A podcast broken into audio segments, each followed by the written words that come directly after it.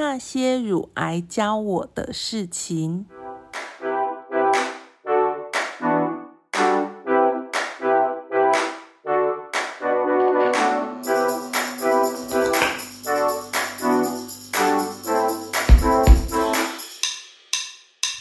Hello，各位朋友，大家好，我是阿咪，欢迎大家来到那些乳癌教我的事情。没错，在二零二二年一月，我得到乳癌。今天是确诊的第一百四十六天。从切片检查到知道结果，中间隔了一个礼拜。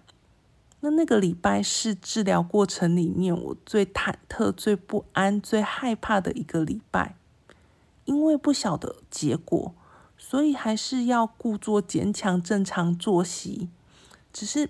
每天每天心里都默默的告诉自己没事，加油加油，没事。那最最有趣的是，在那个礼拜，我大概捐了一万块到大大小小不同的机构，那还在心里发愿，只要只要结果是好的，我愿意，我愿意去当志工，我愿意呃吃素，我愿意好好的调整我生活作息等等的。那那个礼拜是学校上韩服，刚好上到王羲之的《兰亭集序》。那我就问学生啊，你们觉得什么时候离死亡最近？那就有一个学生回答我：得癌症的时候啊。听到这个回答，好像晴天霹雳。那我就故意转身写黑板，一转身背对学生，眼泪就掉下来。那是教书十年来第一次对课文里头“死生亦大矣”这句话那么有体悟，那真的是用我的生命经验在讲课。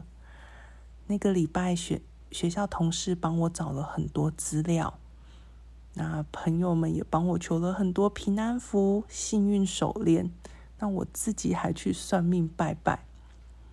就在疾病在未知面前，人们显得很无助、很渺小。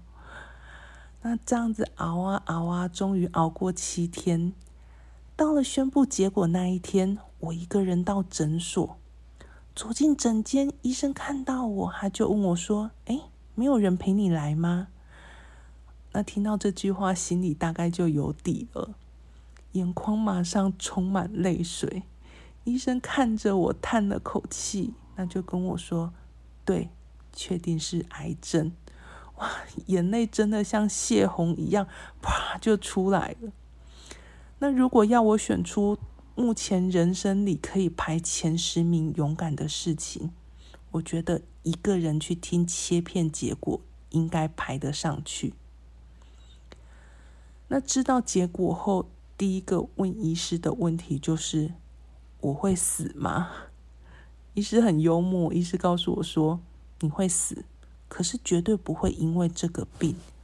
前提是只要你好好的配合治疗。”那在之后的半个小时，医师很详细的告诉我我的癌症形态、未来治疗的方向，并且建议我如果可以的话，就留职停薪一年吧，好好的接受治治疗，好好的调整心情。当时呢，我大概听到几个关键字：钙化严重，乳房要全切除，可能要化疗，级别是零到一起。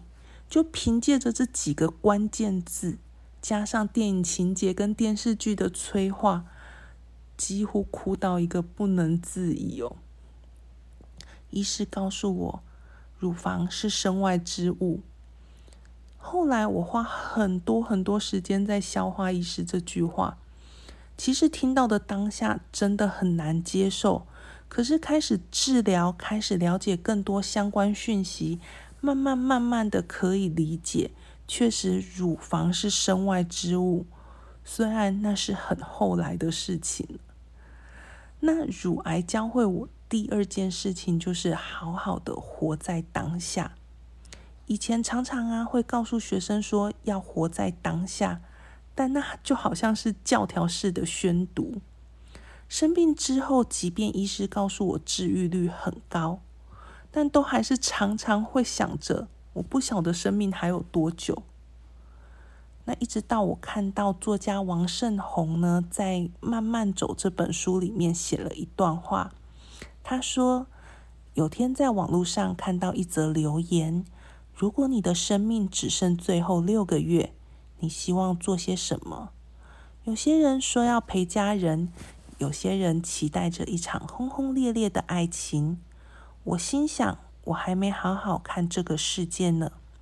我想出国旅行。”旋即思及陪家人谈恋爱，乃至于出国，乃需要等到人生最后的半年。当下，我便把手头的工作做了个了结，着手安排六个月的单人自助旅行。我要实践脑海里那个一个旅人背着背包五湖四海走去的图像。对啊，什么是活在当下？所谓活在当下，应该是让自己在可以呼吸的每一分每一秒，都知道自己为什么存在。也许是抱抱家人，也许是看一部电影，也许是努力完成自己的梦想。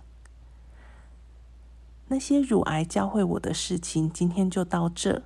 也欢迎大家写信告诉我，你觉得活在当下是什么？那些乳癌教我的事情，下次再见。